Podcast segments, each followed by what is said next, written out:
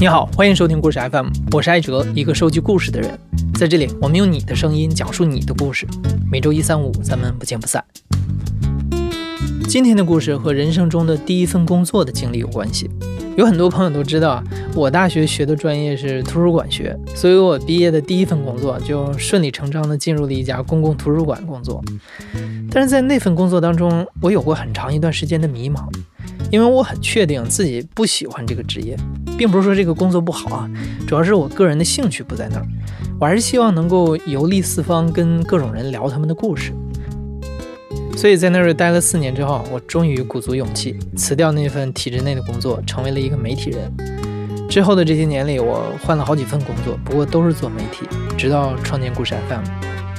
我想很多人都和我一样，在进入职场的几年时间里，换过不少工作，甚至还转换过职业方向。但我们今天的故事讲述者就真可以说是对自己的第一份工作非常专一了。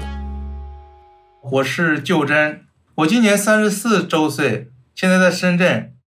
我毕业之后就在富士康工作了十年，我的青春已经完全献给富士康了。现在是一个灵活就业者。我就是在一个农村里长大的，你别看我块头很大，但是确实很怂。为什么怂呢？就是因为家里很穷，我妈甚至为了给我筹学费，她领着我在大街上找别人借钱，这是一个我特别不好的回忆。满大街都是那个标语啊，再苦不能苦孩子，再穷不能穷教育啊。我的成绩是挺好的，当时我就是觉得这个知识还是可以改变命运的。那会儿我就说我自己是一个高材生。我们那边有有四五个乡镇的中学嘛，我自己都读了这个县城里的学校了，那肯定就是高材生啊。当时就是自己在那里美嘛，但是嗯，没啥用。啊，我记得那会儿看了一部电影，我就觉得那个人太牛逼了，就是一种小时候的盲目崇拜吧。我觉得我也要做这样的东西，只是这么一想，我也不知道做这个东西我需要去准备什么，需要付出一些什么。当时我们班是一百多个人，会报志愿的人可能只有二三十个，其他都是瞎报的。我们村子里也有在深圳打工的，再一个就是种地，所以我就觉得世界上应该所有的人都是在过这样的生活。不是有一个段子，就是说有那么一个亲戚，也不结婚，也不露面儿，只知道在很远的地方打工，只有在过年的时候回来一趟，也不说话啊。最后我活成了那个亲戚。就真在高考当中发挥的并不理想，报志愿的时候，他在网上搜了一下最容易就业的专业，就进入了一所大专里的机械工程与自动化专业就读。学生时代的最后几年，就真过得很迷茫，对未来也没有规划。直到快毕业的时候，有一个叫红准的工厂来到学校招工。红准这个公司的名字在我们学校的口碑是特别好的，就属于是模具行业的黄埔军校。所以说，他们来招工的时候，特别多的人报名。我也不知道以后要去哪儿工作，只因为我宿舍的人都报了，所以我也报了。就是我从来没有学习过他们那个考试，我考了全校第六名，全都是高中的东西，就是立体几何、三角函数。就比如说一个正方体，给你做几个投影，把它画出来是什么样的。还会有一个身体协调性的测试，就比如说拿一根线，让我们把那个珠子。全都穿到那个眼儿里，就把那个穿成项链。如果你可以连续穿进去好几个，那你就是合格的；穿不进去就不要了。甚至还有一个被淘汰的，就特别离谱。他没有说开始穿的时候，他自己在那里穿的，然后他就被淘汰了。当时我们觉得特别的不公平，他也挺想去那个公司的。第二次招的时候也没要他，我估计他是被这个拉黑了，可能他们是不想招那种不听话的人。别人还没有说开始呢，你开始了，就说明这个行为已经不符合他们的要求了。我那会儿天天跟我室友一起去跑步，跑五千米，因为别人要求的是五千米，怕自己被选不上，结果就只跑了个八百米，而且还是排着队跑的，也没有说让你瞎跑，就看了一下，哦，OK 了。现在才知道他们这是测试服从性的，让你跑你就跑，也不是说测试这个体力有多好。我们宿舍本来有四个人。就是选上了三个，另外一个他是自己放弃了，他说我不要跟你们三个平庸的人在一起上班。结果很快我们就去培训了。当时我只知道是红准，但是我下车之后，我看培训中心外面那个大字儿写着富士康科技集团，当时我就有点懵逼，因为那会儿跳楼不是挺狠吗？哎呀，我当时想，我靠，我怎么来这个地方了？但来都来了嘛，就先待着吧。去了之后就把我们这个头发理成了这个寸头，理了寸头之后，呃，想跑，为什么想跑呢？因为规矩太多了。吃饭的时候不能说话，这是我记忆非常深刻的一点。每个人身上都带个牌子的，会有一些叫义警的人。义警的话也是我们的学长，比我们早来一批嘛。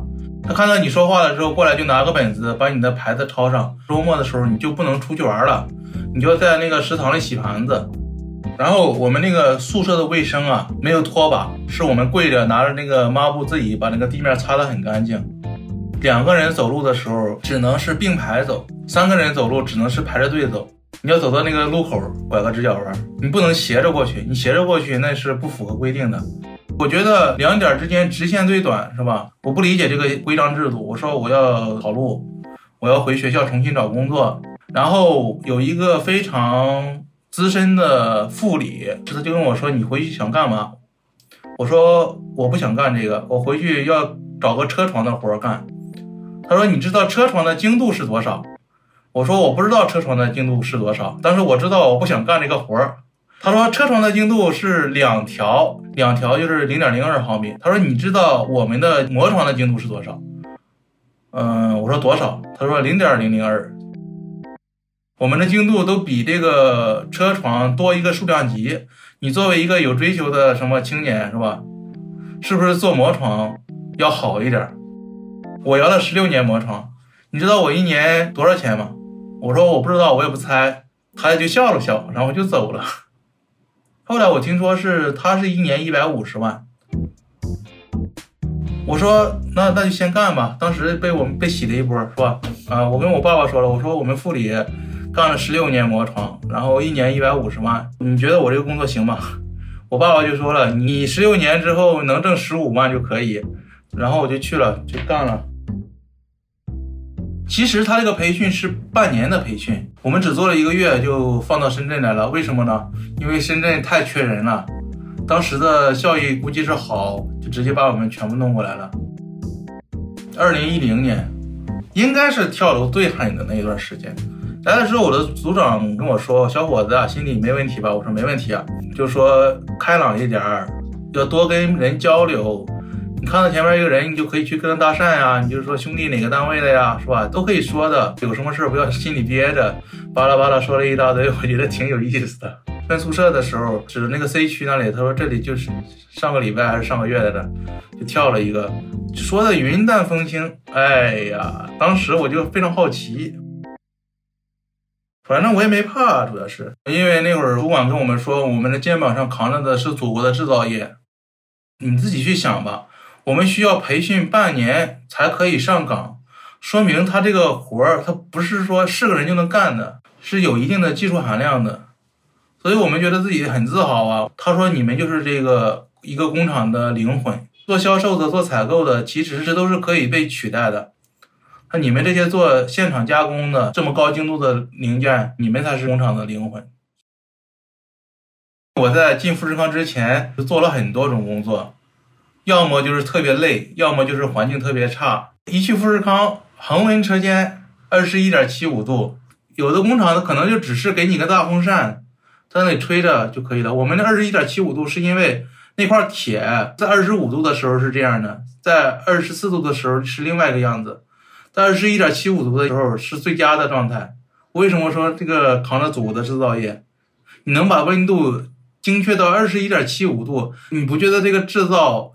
他这个加工工艺很高端嘛，而且那师傅对我们都特别好。我跟你说，哎，又来新人了，就特别关怀。我加工的时候，给公司造成了一个一万多块钱的损失，我都自己睡不着觉了。那会儿我就特别内疚，特别自责。但是我那组长跟我说，哎，没事儿，你该干嘛干嘛去吧，你以后这种事儿多了去了。我就觉得那会儿就特别好，你知道吧？干嘛都好，而且里边有很多棕榈树啊，绿化也做的特别好。别人就说，就跟个大学一样，食堂也挺便宜。我刚去的时候，十一块钱可以吃一天，很多菜，什么梅菜扣肉啊，宫爆鸡丁啊。你要想吃不一样的的话，就可以去另外一个食堂。龙华这个厂区就有二十万员工啊，二十万人，你说要吃多少个食堂？我就觉得这是世界上最好的工作了，一定要好好干。那会儿我跟你说，下了班不走，哥们儿还要义务加班。不是刚刚加班是有加班费的，是有一点五倍的工资的。所以说每次义务加班的时候，我就就会说一下嘛，我我义务了，就是说我不要钱了。你就是想着客户很着急，让你去搞一下吧。我如果做得好的话，加工资会加的多一点嘛。而且反正你跟客户关系好了之后，下次他会不会多投一些订单呀？就是一个责任心的问题嘛，也有点带洗脑的性质。但是那种就天天干呗，就。呵 呵我没有干过通宵，但是呢，本来晚上五点下班了，干到晚上九点多，这个是很正常的。前面的三四年都是这样的状态。就真后来总结那几年的状态，基本上都是靠一种跟钱没有关系的热情在撑着，因为他对于这份工作有着强烈的自豪感。不过，秀珍并不擅长处理人际关系。小的时候因为家里穷，她曾经遭受过很长一段时间的校园暴力，导致她的个性十分内向。尤其是不知道怎么面对自己的上级，走在路上遇到主管啊，因为不知道要怎么打招呼，她总是会假装低头玩手机。但那个时候她一直坚信，就算自己不善言辞，只要做好手头的工作，就会被看到，会被认可。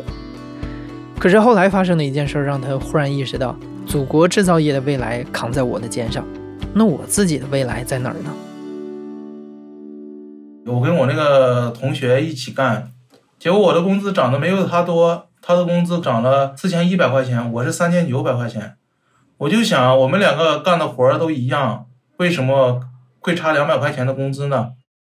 组长就会说，上面有指标，必须有一个好的跟一个坏的。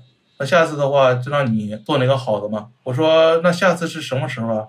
这个说一个下次，至少是三年以后了。那我就心情特别不爽了。他们干的那么好。让他们去干就好了，我就有一种这样的想法，因为加两次工资，我的工资加的都比较少嘛。呃，我那个科长问我感觉怎么样，我说我拿多少钱干多少活呗，这还能怎么样啊？他没有什么，笑笑就走了呗，怕我有情绪。每次加完薪，我的工资是最低的，就必须得有一个好的，有个坏的，就是这样。我确实是在他们眼里干的不好，我就承认这个事实了嘛。是吧？我都承认这个事实了，我干的就是不好。人跟人就是有区别呀，没有办法呀，就跟内卷一样嘛。你有人他付出的努力多，他就是创创造的价值就多，他多拿点工资，这是很正常的事儿。那我稍微干少一点，拿的少一点，这个符合逻辑吧？哎，就是你一个信仰两三年就崩塌了，特别失望。我胖起来也是那段时间胖起来的。我每天下了班之后买一瓶白酒，然后买点儿。猪头肉啊，乱七八糟的东西，在自己的出租屋里喝酒，就是你知道喝到什么程度啊？摸自己的脸，自己脸没有知觉，喝个昏天暗地的，就直接睡觉，睡到第二天早上接着上班，有点破罐子破摔那种感觉，就想摸鱼，就不想干呀。这个交期没有达成，是跟那个接单的有关系，跟我一点关系都没有。我不会去为这个订单而内疚，我就没做完。我为公司服务够八个小时了之后，我就下班。我每次就是这样的。一点感情都没有了，一点热情都没有了，就转变了。其实你说这摸鱼也不算是摸鱼，我只是说产出的比较少。可以干两个机器的时候，我只干一个，但是确实我还是能对得起我这个工资。强制我加的话，我就说我不加。劳动法里边就是说不让强制加班嘛。他再坚持的话，我就要拿出我的手机来录他。我说你把你刚才的话再说一遍。你说了之后，我就去拿去工会举报他嘛。但这种方法我建议大家不要用啊！这种就是作死、作大死的，这就是。我一直想让他裁掉我，我不是干了八九年了嘛，裁掉会有一个 N 加一的赔偿嘛。结果呢，就发现老老实实干的人不能被裁掉，天天摸鱼的人也不能被裁掉。哪种人容易被裁掉？就是跟那个关系好的人，你不管你干多差，他也不会裁你。他想让你辞职，会有很多方法让你辞职。我可能没有离开富士康，只是没有很好的一个出路而已。有一个解释就是说比较懒啊。另外一个就是我觉得他们来这里是为了挣钱的，攒够一个钱呢，就是说结婚呀，乱七八糟的。我来就是为了，你可以理解为体验生活。反正我就得过且过，至少我知道我干那个事儿我是我不喜欢的，我不喜欢干的事儿，我肯定不会说。努力去干的，我可能在这个行业里不行，我可以在其他行业做得好啊，对吧？就是扬长避短嘛。在工厂里工作之余，就真通过研究股票赚过一点钱，又因为投资失败把十几万的积蓄给赔光了。后来因为喜欢看电影，他发现了一些专门做电影解说的自媒体，他觉得那些内容自己也可以做，就开始了新的尝试。我开始做自媒体。当时的初衷并不是想着挣钱，因为我这人活得太失败了。我只是想在网上吹吹牛逼。我在这个现实生活中也找不着下了班跟我聊天的这种人嘛。看看下边评论区有人给我评论，我就很开心。就这样的生活过了一年，你知道吧？没有挣钱，完全是为了好玩。那会儿电影的解说流量非常少，花四五个小时做一个视频出来，可能只有一千两千个人在看。然后我就想。要不要转型一下呢？要不要做点生活区的，写一点对生活的感悟，然后配一点这个生活的画面呢？就生活随手拍嘛。就想有一个这个想法。但是有一天晚上去肯德基消费，就是想吃点东西，发现肯德基很多人在那里过夜，而且我发现他们那个桌子上并没有点吃的。哎，我就很惊讶，我说我操，这人没有住的地方吗？我就拍了第一期，就是晚上无家可归的人。再后来，我就是骑着自行车瞎逛，逛到那个三河的那个地方了。我很震惊啊，什么画面啊？在一个地方，那里有尿的味道，地上全都是一些垃圾，一些瓜子皮、橘子皮、花生壳，就很多人在那里光膀子，就是上衣就没穿嘛，然后穿着拖鞋，裤衩子都会很脏，裤子也很脏。以天为被，以地为席，也不嫌冷，连手机都没有的，手机都当掉了。我说，竟然还有这样的地方！深圳这么发达，他们都说大神大神啊，在百度贴吧里就搜，然后我就知道，哎，有个人说，他说他输完了，想让好心人给他送一桶泡面，他用一盒烟来换，然后说我可以送他两桶嘛，就把他约出来了，让凌晨四点的时候我们两个面基见了一面，就长头发，挺瘦的，二十多岁，给了我一盒烟，他说他赢了多少钱，然后现在全部输完了。我说：“那你给你两桶泡面吧，我还给了他一瓶水，他只要面，其他他不要。还有这样的人，我给过他们钱。有一次就是在那个人才市场那里，就有一个人穿的特别破，就跟乞丐一样。我不知道他怎么了，他是长时间不吃东西还是怎么了？就走路晃晃悠悠的，走着走着就倒在那里了。一群人就围过来看，有人他是不是死了？就是说。”他就躺在那里不动，也好像睡着了。一会儿就过来了一个凶神恶煞的，也是一个混三合的。他直接把别人拎起来，像拎小鸡子一样拎起来。他跟他说：“你要想死的话，你就死在别的地方去。你他妈要死在这儿了，这个地方就会被封锁，就会立案嘛，封锁。一封锁了，我们晚上睡哪儿啊？你要死的话，你死去一边死去，不要死在这儿。”然后那哥们儿又站起来，又晃晃悠悠的，又走到别的地方去了。我一看这情况，我还给他买了一个十五块钱的套餐，我给他拿过去了，然后又给了他四十块钱。他说他不要，我说你拿着吧，你 不要。后来我也没见过他，我就那一次，我觉得这他妈人太扯淡了，我靠，怎么就混成这样的了？我就我懒得，我都懒得跟他聊天，你知道吧？当时我想。你一天跑外卖挣五十块钱，你都不至于这样。他们那没办法呀，人各有志嘛。发现三河对旧真的冲击非常大。在此之前，旧真以为世界上所有的人都是农村出生，来南方的工厂打工，毕业之后进入富士康。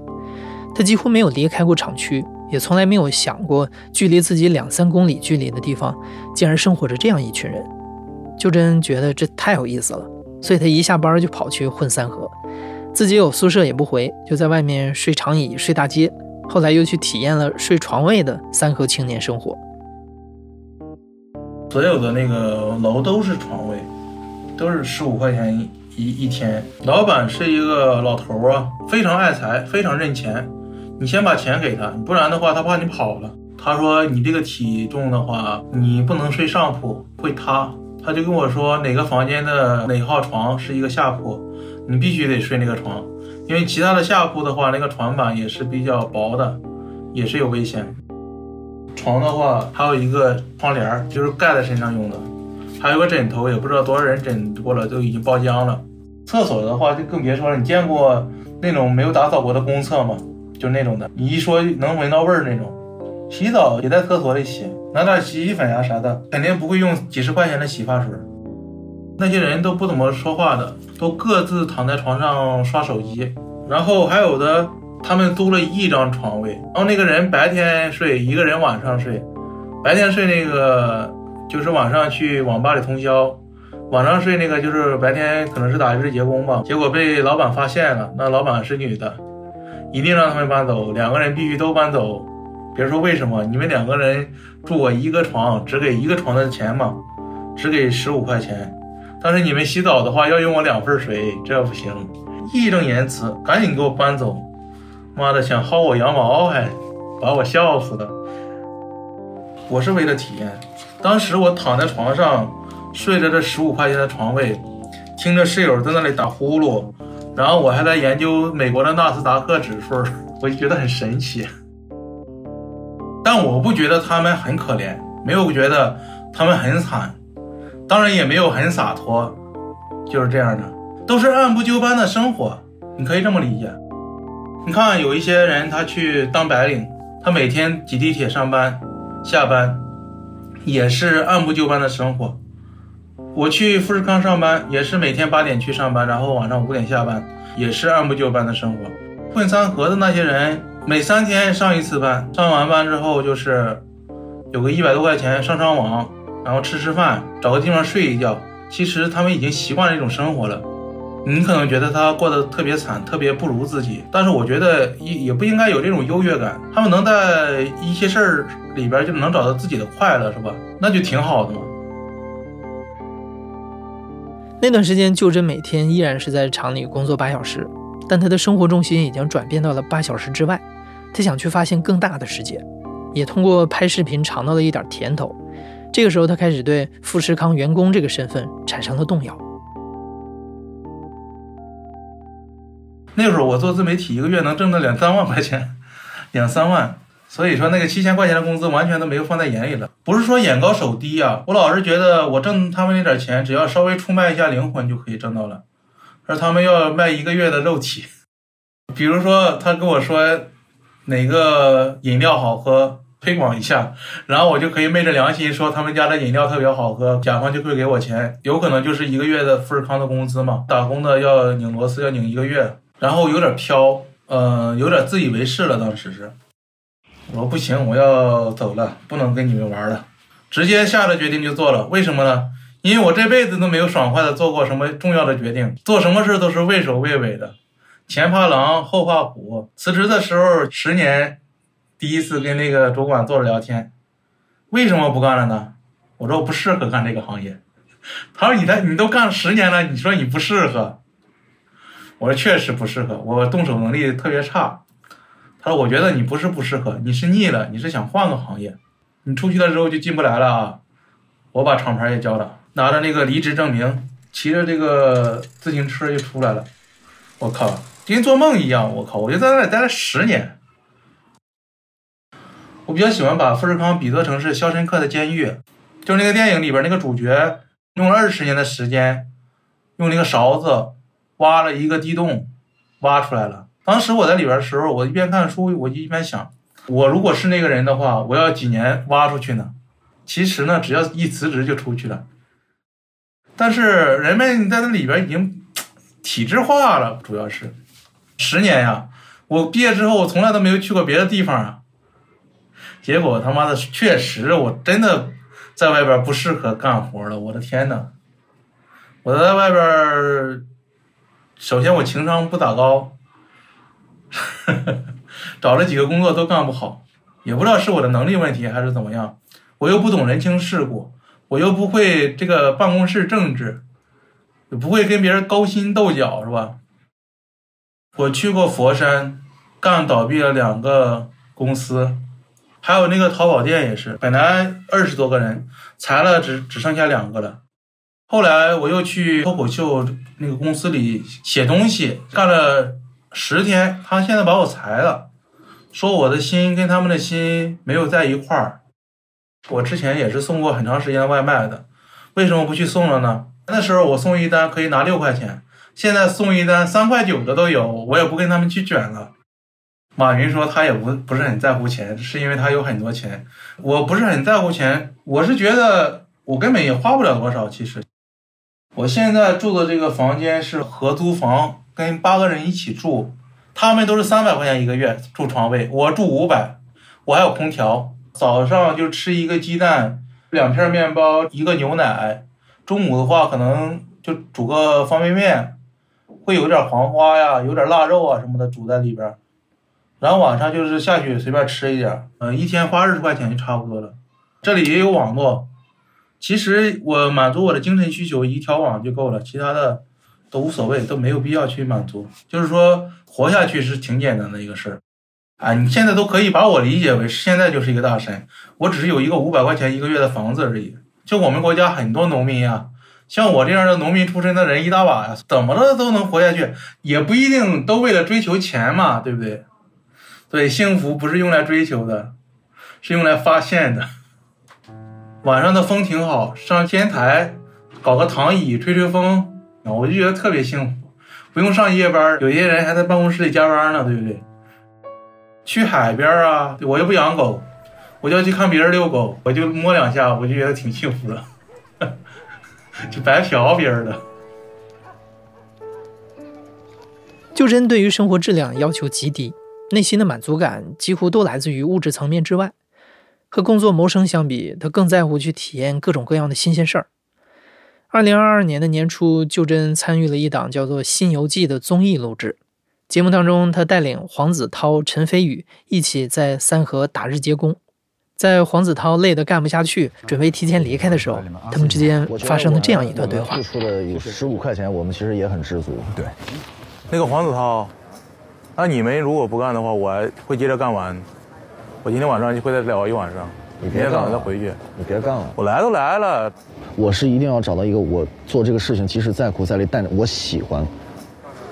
我无所谓喜不喜欢，我为了生活而已。我们这种人他没有很多选择，你老是跑的话，可能就这些工都找不着。后来这段对话还让他体验了一把登上微博热搜的感觉。但对于就真来说，这次参与综艺录制还有一个更重要的意义。接触到综艺节目的这个剧组，哎，我才发现原来导演并不是那种坐在这个摄像机前面喊咔的这种职业。我说我以前的时候就想做导演来着，但是看看你们干这个工作，我靠，幸亏我没选。然后那个执行导演他就在那嘿嘿直笑，我说 笑啥呀？我天哪，你不觉得你现在生活很苦逼吗？我靠！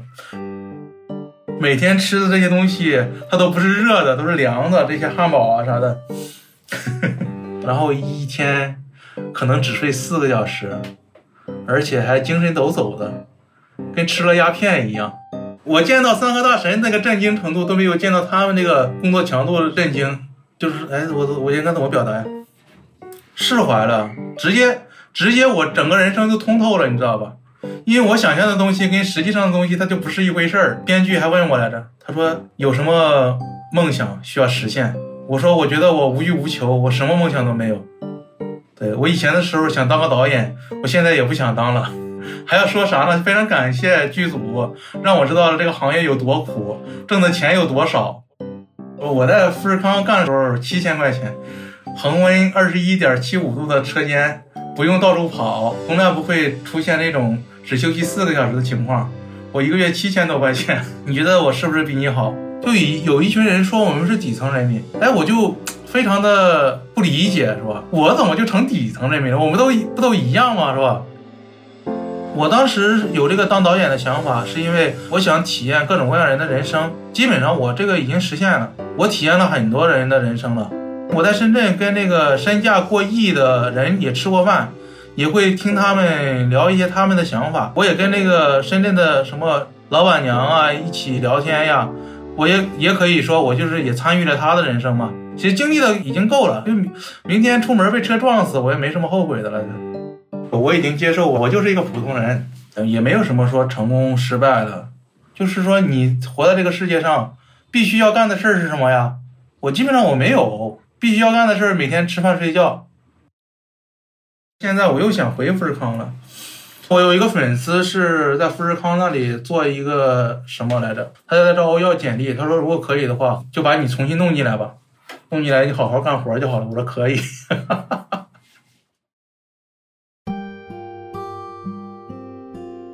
从富士康离职之后，就真才体验到真实的生活究竟是什么样子。他放弃了少年时期的梦想，不得不重新寻找人生的方向。前阵子因为父亲骨折，旧真回了一趟老家。他想起了自己小的时候，常常坐在房顶上看远方。很远的地方有两根大烟囱，他一直觉得那里很神秘、很向往，但是从来都没有去过。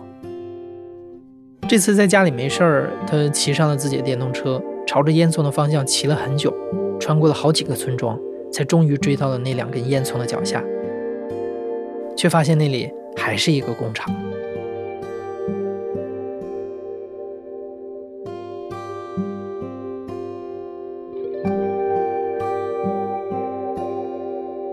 就真参与的综艺《新游记》是一档游历观察真人秀，节目把镜头对准了很多和就真一样在认真生活的普通中国人。每周六日晚八点在腾讯视频双播，如果你感兴趣的话，可以去看一看。你现在正在收听的是亲历者自述的声音节目《故事 FM》，我是主播哲。本期节目由陈诗制作，声音设计赵丽杰，实习生黎兰。感谢你的收听，咱们下期再见。